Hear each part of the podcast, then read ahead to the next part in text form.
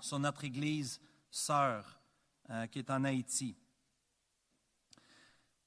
Je vous invite de tourner, s'il vous plaît, dans la deuxième lettre de Paul aux Thessaloniciens. Puis c'est notre dernier message. On va avoir complété. Vous allez avoir survécu euh, les deux livres, les deux lettres de Paul aux Thessaloniciens. C'est notre dernier message aujourd'hui. Euh, puis aujourd'hui, le, le titre du message, c'est la paix parfaite ou la paix complète.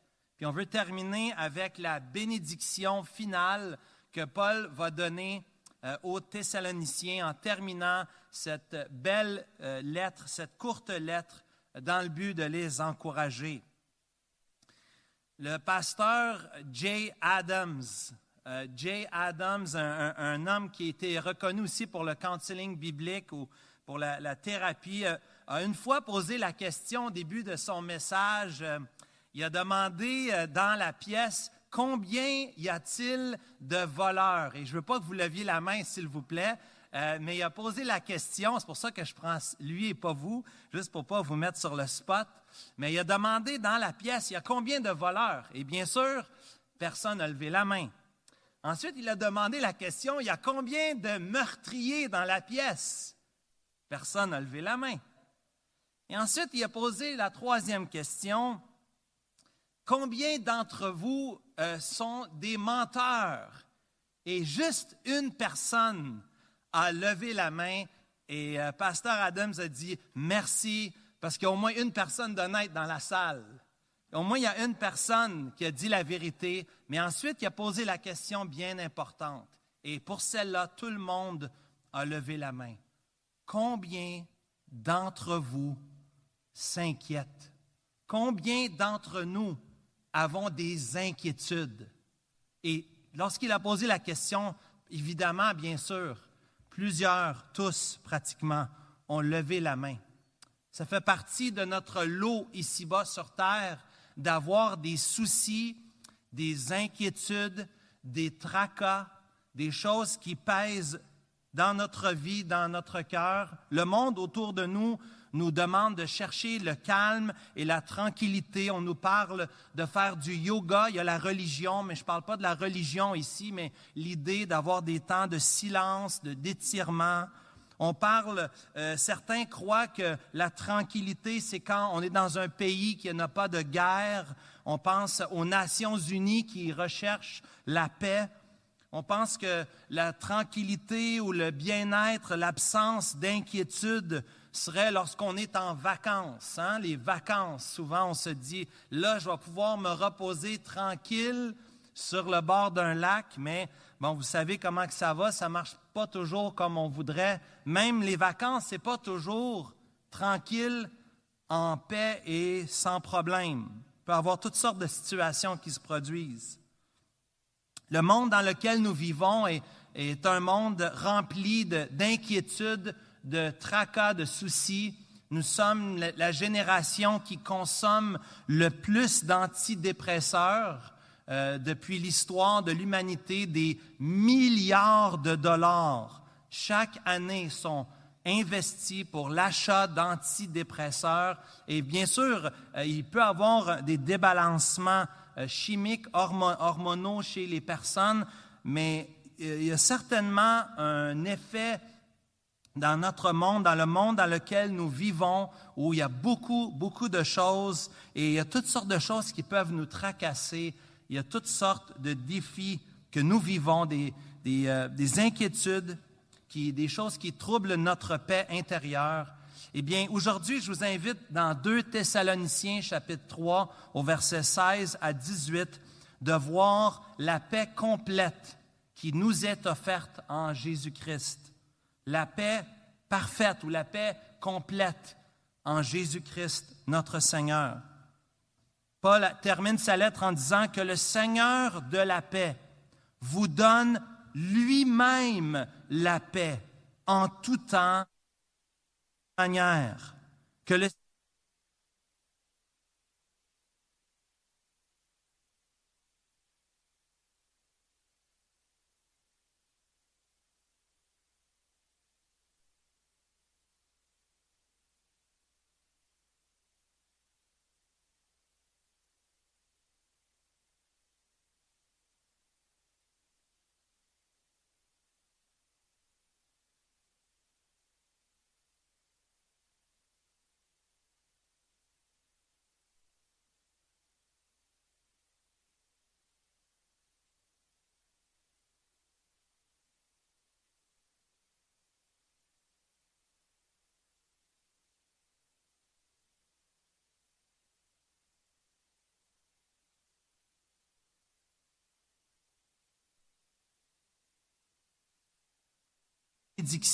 que je viens tout juste de lire pour vous.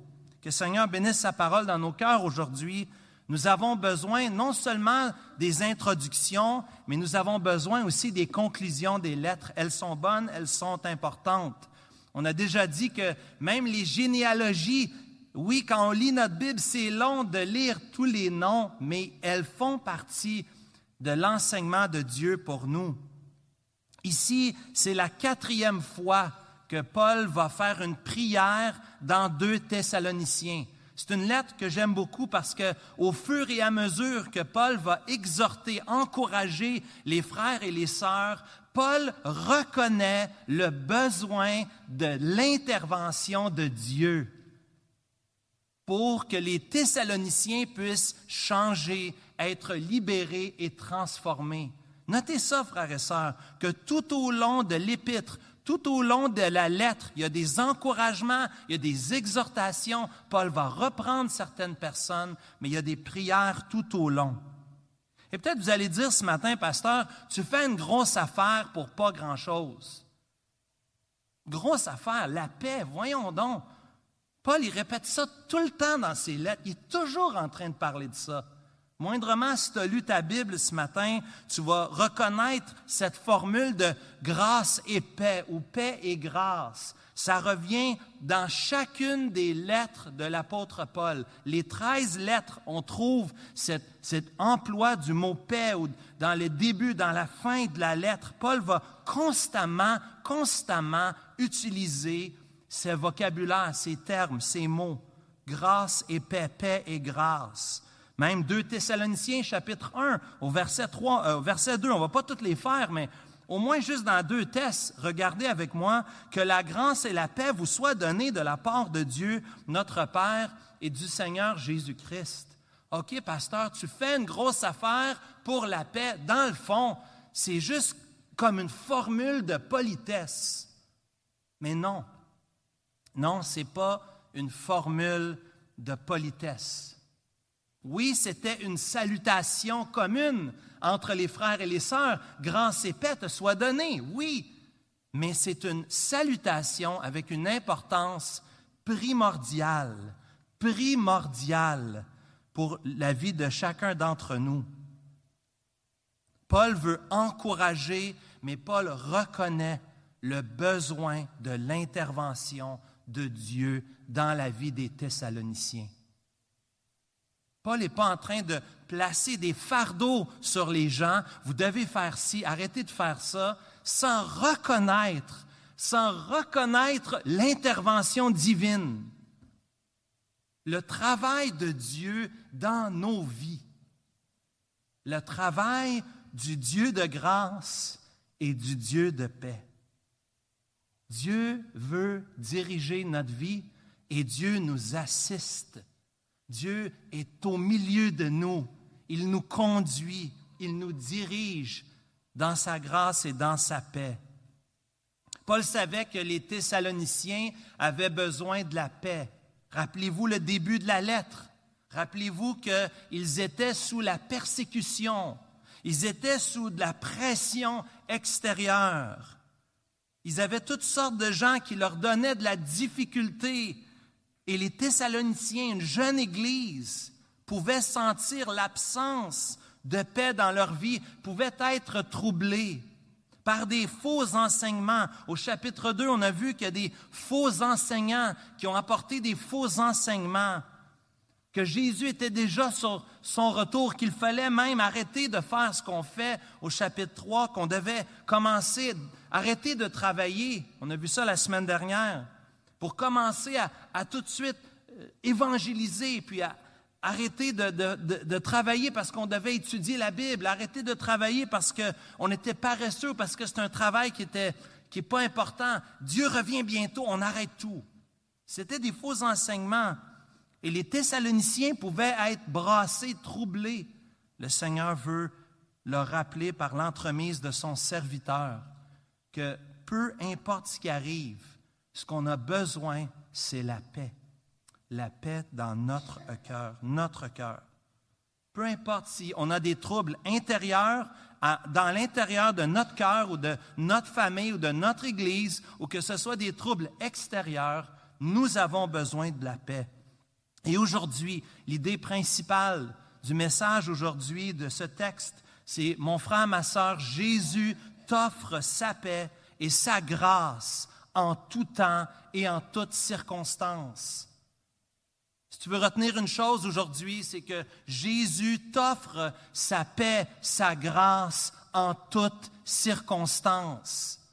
Tu as besoin de t'accrocher à ça dans ta vie. J'ai besoin de m'accrocher à ça dans ma vie. Puis aujourd'hui, on va voir, surtout, on va regarder surtout le verset 16. On va regarder le, le Seigneur de paix. Le Seigneur de paix qui donne deuxièmement la paix à ses enfants en tout temps et en toutes circonstances, troisièmement. Donc, premièrement, le Seigneur de paix. Deuxièmement, la paix qu'il nous donne. Et troisièmement, la paix que nous avons en tout temps et en toutes circonstances.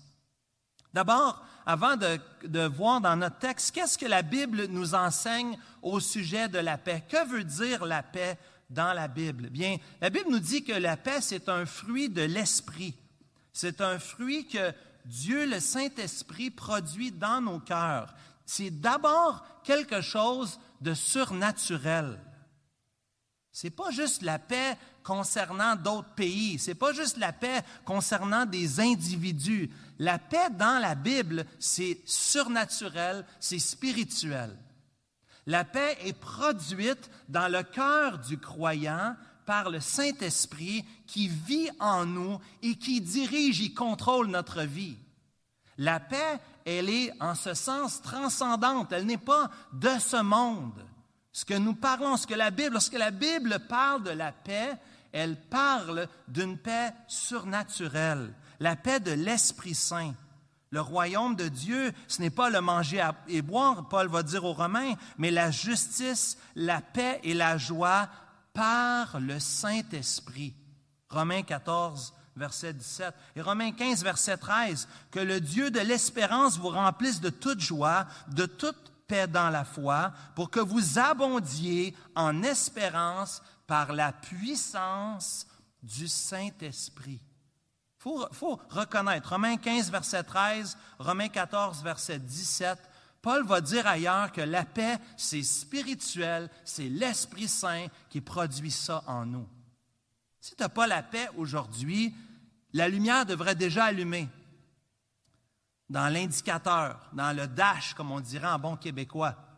Hein? Ça devrait allumer, la lumière devrait allumer. La paix, c'est spirituel. Ça commence là, dans la Bible. C'est le fruit de l'Esprit, l'Esprit Saint. La paix, c'est l'état euh, ordonné de, stabilité qui n'est pas perturbé par les situations que la vie peut nous apporter. Bien sûr, parce que la paix n'est pas d'abord circonstancielle, elle est d'abord spirituelle. Cette paix produite par le Saint-Esprit dépasse l'entendement humain. Paul va le dire dans Philippiens chapitre 4 au verset 7. Il va dire, hein, la paix qui surpasse toute intelligence. Je vois qu'il y en a qui ont appris leur verset, c'est bon. La paix qui surpasse toute intelligence. Ce qu'il veut dire, ce n'est pas une paix humaine, mais c'est une paix divine, spirituelle, surnaturelle. Cette paix produite par le Saint-Esprit produit un calme intérieur qui vient du fait que nous avons placé notre confiance en Jésus-Christ pour notre salut. On l'a chanté il y a quelques instants. Cette croix, la croix, la glorieuse croix du Seigneur Jésus-Christ, qui au fond, un moment de grande détresse. La croix symbolise la mort, la mort honteuse, suspendue, nue sur une croix à la vue de tous sur une montagne, pour que tous puissent te voir et se moquer de toi. Dire, ah, ah, toi là, tu mérites de mourir. Regarde, regarde la honte. C'est ça la croix du calvaire. Et pourtant, et pourtant pour nous, Même si pour Jésus, c'est la plus grande, la plus grande détresse qu'il a vécue ici-bas sur terre, c'est à la croix. Pour nous, la croix, c'est notre paix. C'est notre joie. Parce que c'est à la croix que l'amour de Jésus a été manifesté pour moi. C'est là qu'il a pris mon péché. C'est là qu'il a pris ma faute. C'est là que j'ai reçu la paix, une paix que personne ne peut m'enlever. Personne ne peut m'enlever ça. Il est mort pour moi. Son sang a été versé pour mes péchés. J'ai été pardonné. J'ai une paix intérieure. Feras n'importe quoi, tu peux m'amener n'importe où. Personne ne peut m'enlever ça. La paix dans mon cœur. La paix qui dépasse les circonstances de la vie. La paix qui dépasse les circonstances parce que nous voyons dans le texte, regardons dans notre texte, on a commencé à prêcher, on n'a même pas regardé le passage, hein, que le Seigneur de la paix, c'est d'abord Dieu. C'est Dieu qui est en paix, le Dieu de paix, le Seigneur de paix. Il est souverain sur toute chose dans notre vie. Il est souverain sur toute chose dans la vie. Les circonstances de la vie peuvent peut-être nous voler notre paix temporairement. Mais au fond, Dieu est toujours assis sur le trône. L'Éternel règne. Il est majestueux. Il est saint de force. Il regarde toutes choses de son trône éternel. Rien n'échappe à son regard. Rien n'échappe à son pouvoir. Le Dieu de l'univers, qui, oui, connaît toutes circonstances de, de l'univers, mais aussi de nos vies. Et même si on a des circonstances difficiles, soyons honnêtes, la vie n'est pas toujours facile. Même ici en Amérique. Même avec la bénédiction dont Serge a prié tout à l'heure. Oui, on est béni. Le Seigneur prend tellement soin de nous. On est parmi les plus gâtés, les plus choyés. Mais ne nous trompons pas, la vie n'est pas facile ici. La paix est un cadeau du Seigneur qu'il offre à ses enfants. C'est une grâce de Dieu. La grâce de Dieu, c'est la paix qui surpasse toute intelligence. Une vraie paix qui dépasse, oui, les épreuves, une vraie paix qui n'est pas l'absence de conflit, c'est plus que l'absence de conflit. La, vraie paix, selon la Bible, c'est la présence dans notre cœur d'un bien-être, une paix intérieure que personne ne peut enlever. Malgré les troubles, malgré la confusion ici doctrinale chez les Thessaloniciens, malgré les, problèmes sociaux qu'ils pouvaient vivre, ils avaient un Dieu de paix.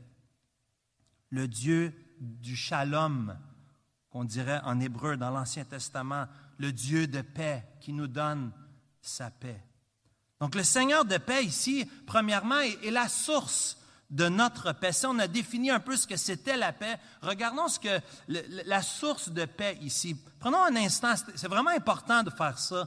On, pourrait parler d'abord de qu'est-ce que ça fait pour nous, mais en fait si tu comprends d'où vient la source de la paix, ça va vraiment t'aider à vivre en paix. Donc, il faut prendre un peu de temps pour parler de la source de la paix. Et ici, la source au verset 16, c'est le Seigneur Jésus-Christ. Oui, toute la Trinité est en paix, nous dit la Bible. Dieu est le Dieu de paix. On a vu que la paix nous vient du Saint-Esprit ici. C'est le Seigneur de paix qui nous offre sa paix. Le Seigneur, dans le contexte, si vous regardez au verset 13 et au verset 18, le Seigneur ici, c'est, ça parle du Seigneur Jésus-Christ. Le contexte nous dit que le Seigneur de paix ici, ça nous parle de Jésus, du Fils, la paix du Fils. Et la source de notre paix, c'est Dieu le Père, le Fils, le Saint-Esprit, mais l'enfance ici est sur le Fils. C'est dans son essence même, dans sa nature même, la nature de Jésus, qui il est, il est en paix. Ça fait partie de qui il est.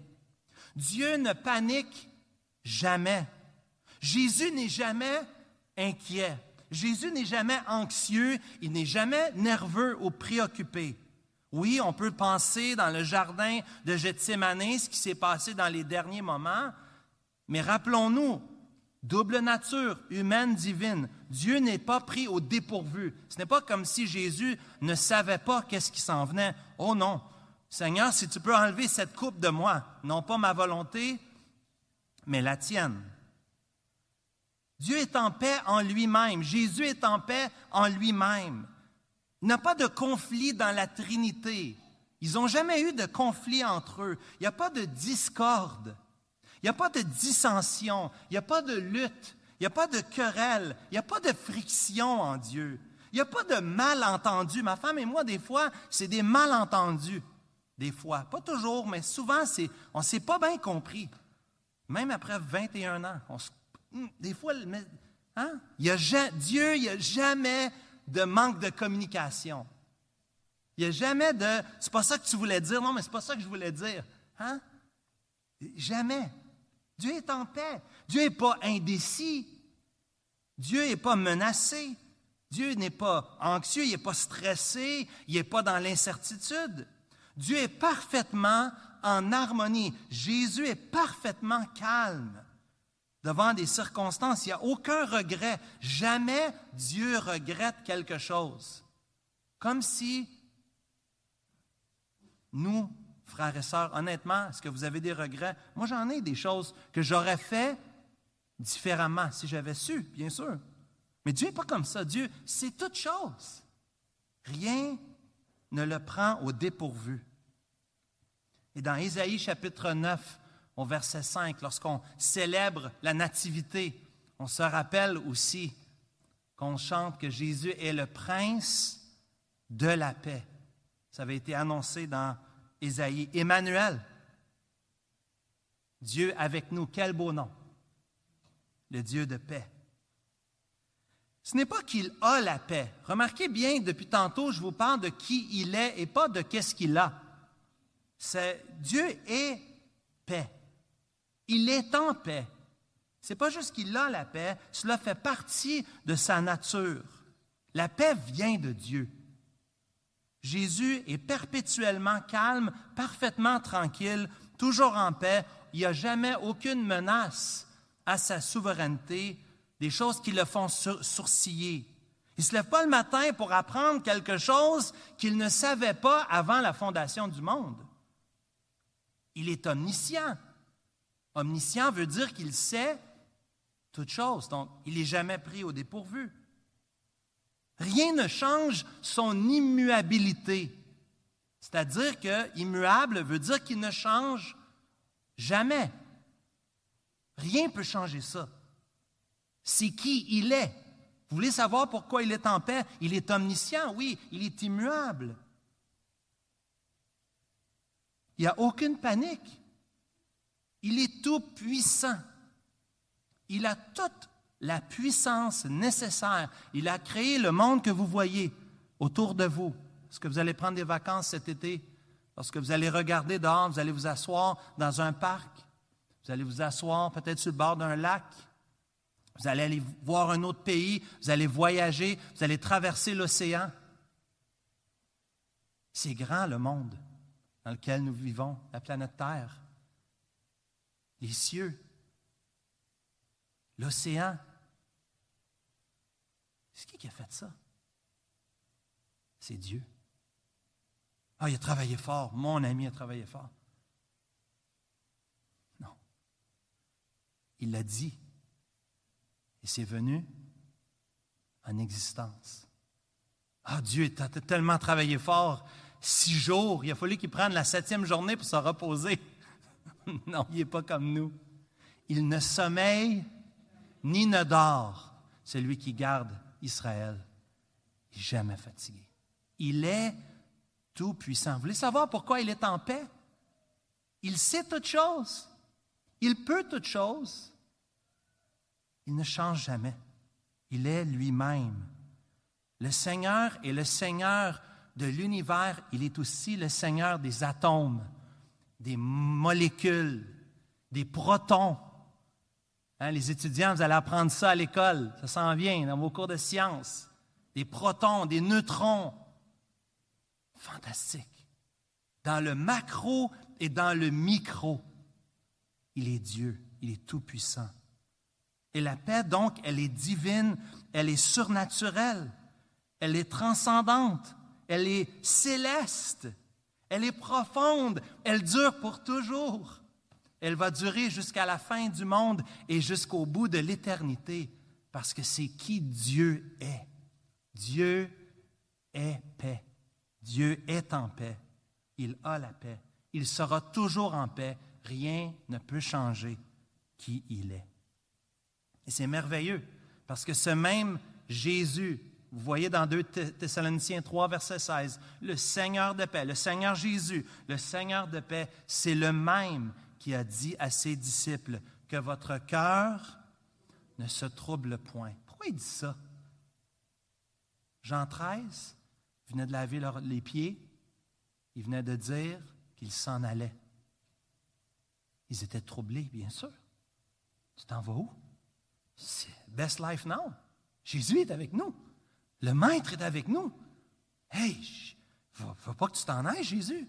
Non, non, Jésus dit, j'ai une mission. Je n'ai pas fini ce que le Père m'a demandé de faire. Les disciples sont troublés. Que votre cœur ne se trouble point. Croyez en Dieu, croyez en moi. Je vous laisse, Jésus a dit, je vous laisse la paix, je vous donne ma paix. Ça change. Si on, sait qui Dieu est, ça change beaucoup les paroles que Jésus dit maintenant. Le Seigneur de paix. Parce que qui il est, il est paix. Je vous ai dit ces choses afin que vous ayez la paix en moi. Vous aurez des tribulations dans le monde, Jean 16, 33. Mais prenez courage. J'ai vaincu le monde. J'ai vaincu le monde. Comment il peut dire ça, il a vaincu le monde? Ben oui, Paul dit aux Colossiens qu'il a livré les dominations, les autorités, les pouvoirs, qu'Édouard a parlé tantôt, il les a livrés en spectacle, en triomphant d'elle à la croix. C'est sûr qu'il est en paix. Juste lui-même, il est en paix. Juste qu'est-ce qu'il a fait démontre la paix qu'il a en lui-même. Et à la croix, bien-aimé, la paix que nous avons en Jésus-Christ. Édouard a lu le psaume premier, mais le psaume deuxième, qui va tellement bien que le psaume premier. Pourquoi ce tumulte? Parmi les nations, ces vaines pensées parmi les peuples. Pourquoi les rois de la terre se soulèvent-ils? Et les princes se liguent-ils contre l'Éternel, contre son oint? Brisons leurs liens, délivrons-nous de leurs chaînes. Celui qui siège dans les cieux, il a la trouille, qui est épeuré. Il se cache dans son ciel. Qu'est-ce que je vais faire? Il y a un roi quelque part, il y a un président quelque part qui va faire quelque chose. Je ne sais pas qu'est-ce que je vais faire. Dieu n'est pas comme ça. Celui qui siège dans les cieux, il rit. Il rit. Le Seigneur se moque d'eux. Se moquer, c'est mal. C'est Dieu, le Dieu de l'univers. Et sa créature pense qu'elle va faire ce qu'elle veut avec lui. Sérieux? Il est tout-puissant. C'est le Dieu de paix. Fait les rois peuvent faire n'importe quoi qu'ils veulent. Le Seigneur, le règne dans le monde que nous vivons. On a un grand Dieu, frères et sœurs. On a un grand Dieu. Adore Dieu. Prends le temps. Quand tu lis, ralentis des fois. Cherche les attributs de Dieu. Prends le temps de méditer. C'est qui est Dieu? Comment, comment il est? Comment il pense? Qu'est-ce que ça veut dire que Dieu est en paix? Ça, fait, ça connecte avec d'autres attributs de Dieu puis prends le temps d'adorer Dieu. Adorons Dieu aujourd'hui avec notre équipe, mais dans notre cœur. Et lorsqu'on repart cette semaine, adorons le Dieu de paix. Mais Dieu, le Dieu de paix, donne deuxièmement la paix à ses enfants. Vous remarquez au verset 16, à deux fois, à deux reprises, Paul va employer le vous. Là. Il veut, il veut qu'ils comprennent. C'est pas juste lui qui est en paix, mais Dieu vous donne sa paix. C'est pour vous, c'est pour nous. Le Dieu de paix est le donneur de paix. Le Dieu qu'on a, c'est un Dieu qui est tellement généreux, qui est tellement bon. Il garde pas ça pour lui. Dieu a voulu nous créer, frères et sœurs, pour que nous ayons la paix en lui, pour que nous soyons en communion avec lui, qu'on puisse goûter à sa grâce, à goûter à sa paix, au bonheur.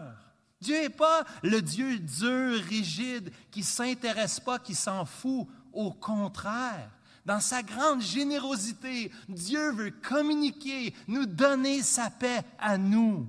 La paix de Dieu qui surpasse toute intelligence, Philippiens 4, 7, gardera vos cœurs et vos pensées en Jésus-Christ. Dieu veut garder ton cœur, Dieu veut garder tes pensées.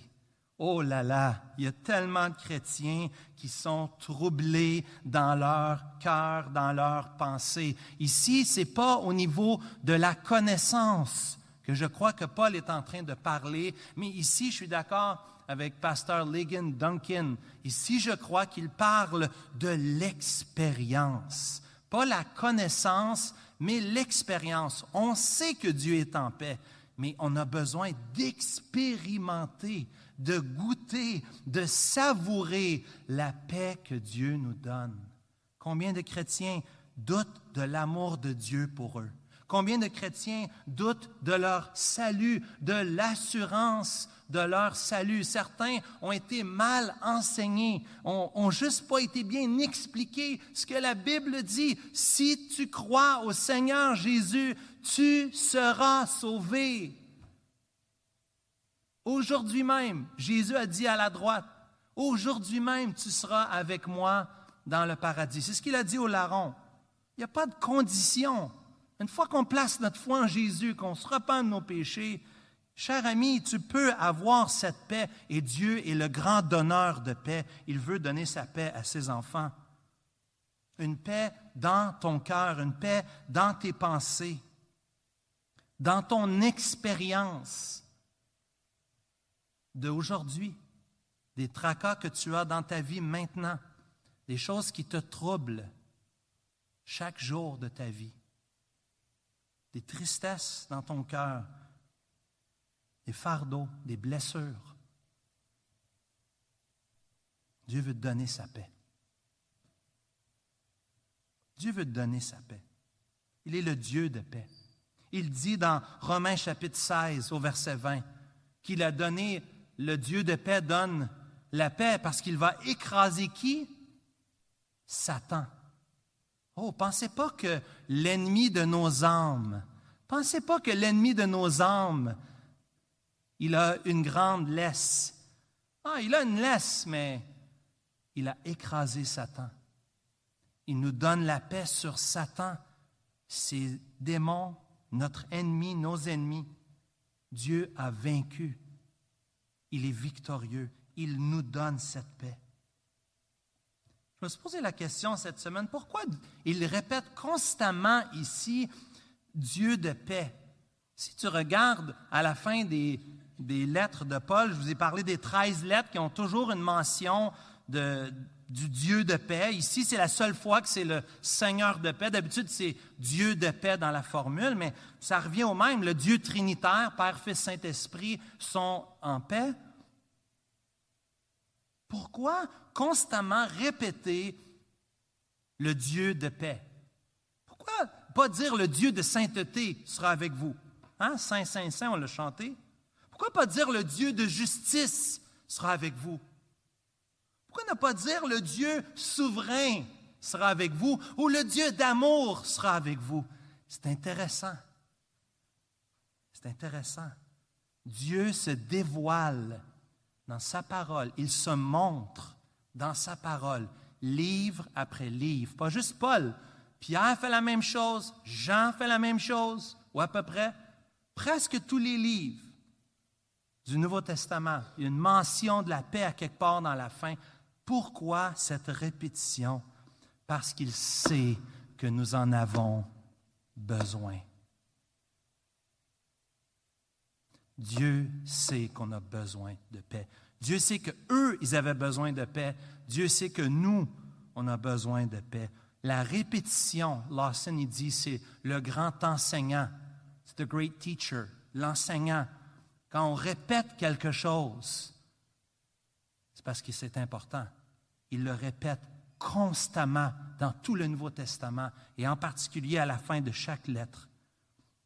Pourquoi le Dieu de paix? Parce que nous sommes des brebis qui s'inquiètent. C'est ça la vérité. Nous sommes comme ça. Il y a des choses qui nous tracassent dans notre expérience. On n'a pas la paix, on n'a pas le repos, on n'est pas tranquille. Il y en a qui vont dire, je ne suis pas tranquille. Dieu veut que tu sois tranquille, frère et sœurs. Cher ami qui m'entend aujourd'hui, Dieu veut que tu sois en paix. Dieu veut te donner sa paix. La paix de Dieu, la paix qui surpasse toute connaissance. J'avais sorti un paquet de passages, je n'aurais pas le temps de tout vous montrer ça, mais dans l'Ancien Testament, c'est tripant. La paix de Dieu, la paix que Dieu donne comme un fleuve dans Ésaïe, dans Psaume. Je me couche, je m'endors en paix. Hein? Car toi seul, ô Éternel, tu me donnes la sécurité dans ma demeure. Écoutez, c'est partout. Et Dieu veut communiquer ça à ses enfants. Il veut le répéter. Il veut nous le dire. Il veut, mon frère, ma soeur, que tu l'entendes. Je, te donne ma paix. Je veux que tu l'ailles. Tu en as besoin. J'en ai besoin. On a besoin de paix. Quand il y a des choses qui nous tracassent, on a besoin de paix. Paix à quel moment? Mais paix en tout temps, troisièmement, et en toutes circonstances. Remarquez ici que Paul va parler, va prendre des termes pour parler de, de, grandeur ici, va, va mettre le paquet ici. Ça englobe quoi? C'est quoi l'étendue de la paix de Dieu? C'est quoi l'étendue? Ben, c'est en tout temps. Il n'y a pas une fraction de seconde que Dieu n'est pas en paix et qu'il ne peut pas nous donner sa paix. Il n'y a pas une fraction de seconde, pas une milliseconde. Il n'y a pas une journée que Dieu ne peut pas te donner sa paix. Jésus a dit, je suis avec vous dans les bons jours. Quand ça va bien, je vais être là. Compte sur moi. Quand ça va bien, je vais être là. Non. Je serai avec vous tous les jours jusqu'à la fin du monde. Matthieu chapitre 28, verset 20, dernier verset dans Matthieu. Parce qu'on a besoin de lui. On a besoin de la présence. La plus grande force des croyants, c'est la présence de Dieu dans notre vie. Est-ce que vous réalisez ça? Ta plus grande force, ce n'est pas ton intelligence. Ce n'est pas tes capacités ta plus grande force, notre plus grande force, c'est la présence de Dieu dans notre cœur, dans notre vie. Personne ne peut nous enlever ça. Jamais. Le Dieu qui a dit qu'il serait avec nous, ce Dieu tout-puissant, il a dit, je suis avec vous tous les jours, en tout temps. Ça veut dire que si tu dois te ramasser à l'hôpital, que ton fils est sur la table d'opération, ta fille est sur la table d'opération, Dieu est là. Si tu as perdu ton emploi, Dieu est là. Les difficultés dans ton couple, dans ta famille, Dieu est là. Tu as perdu un être cher, Dieu est là. En tout temps, en toutes circonstances. Il est là. En toutes circonstances, nous rappelle qu'il est là dans toutes les occasions de la vie. Ce n'est pas juste les temps, moments, mais les occasions. Sa présence est là, à nos côtés. Quand je marche dans la vallée de l'ombre de la mort, je crains aucun mal, car mon pasteur est avec moi, car ma femme est avec moi, Paul dit dans 2 Timothée chapitre 4 au verset 16, si je ne me trompe pas, tous m'ont abandonné, mais pas le Seigneur. Le Seigneur n'a pas abandonné Paul. Vous comprenez? le Seigneur va toujours être là. Toujours dans votre vie, à tout moment, dans toutes circonstances. Sa présence, il est là. Il est là parce que non seulement qu'il est omniscient, non seulement qu'il est omnipotent, il peut toutes choses, il sait toutes choses, mais il est aussi omniprésent. Il est présent partout. C'est le Dieu d'univers. C'est pour ça qu'il est esprit. Il peut être partout. Il entend exactement ce qu'il y a dans ton cœur, dans tes pensées maintenant. Il travaille à travers chaque circonstance de ta vie selon le conseil de sa volonté, nous dit Éphésiens 1, verset 11. Selon le conseil de sa volonté. Il est avec nous. Mais aujourd'hui, pour terminer notre message, il y a des questions qui brûlent dans mon cœur pour vous. As-tu la paix? As-tu la paix avec Dieu? As-tu fait la paix avec Dieu? Connais-tu le Dieu de paix? Le Dieu de grâce? Est-ce que tu le connais personnellement?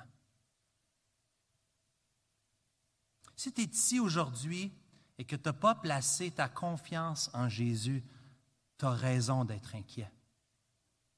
Est-ce que tu comprends ce que je veux dire? Si tu n'as pas placé ta confiance en Jésus-Christ, si tu t'es pas repenti de tes péchés, si tu ne connais pas le Dieu de paix, c'est normal et j'espère que tu es inquiet par rapport à ton éternité et ta relation avec Dieu. Mais j'aimerais te dire, cher ami qui m'entend aujourd'hui, j'aimerais te dire toi aussi, tu peux recevoir la paix dans ton cœur. Toi aussi, tu peux placer ta confiance en Jésus-Christ. La, la, peur que tu as maintenant, la crainte que tu as maintenant, l'incertitude que tu as, le tracas que tu vis dans ton cœur, Jésus peut te l'enlever. Tu ne viendras peut-être pas riche, tu n'auras peut-être pas tous tes problèmes de santé enlevés. Mais qu'est-ce que tu peux avoir? C'est ce que personne ne peut t'enlever. C'est la paix dans ton cœur. Tu peux recevoir ça aujourd'hui. Connais-tu le Dieu de paix? As-tu la paix dans ton cœur concernant l'éternité? Jésus veut te donner sa paix. Ce matin, le passage au verset 16, Paul s'adresse aux croyants de Thessalonique. Paul l'a écrit de sa propre main à ses frères et ses sœurs. Mais il y a peut-être des gens qui ne sont pas encore des frères et des sœurs. Ne quittez pas aujourd'hui, ne quittez pas ces portes sans venir parler à quelqu'un. Venez me voir parler avec quelqu'un d'autre. On veut te présenter personnellement le Dieu de paix. Mais pour toi, chrétien, je m'adresse à toi, chrétien, chrétienne. Quelle serait la prochaine étape pour toi au niveau de la paix? Ou vers la paix? Qu'est-ce qui te tracasse dans ton cœur et dans ta vie? Quel fardeau dois-tu venir aujourd'hui abandonner aux pieds du Seigneur Jésus-Christ? Dieu veut que tu reçoives cette paix, ce qui est lourd sur ton cœur. Va au Dieu de paix. Partage aujourd'hui avec un frère, une sœur. Reste après l'Église. Ne pars pas rapidement. Ce n'est pas la course pour sortir. Restez quelques minutes. Partagez avec un frère, avec une sœur. Qu'est-ce qui pèse sur ton cœur? Puis reste ici, prends deux minutes pour prier ensemble, pour remettre ce fardeau-là au pied du Seigneur. Partage avec un frère, une sœur. Tu dis pourquoi? je peux juste le dire à Dieu.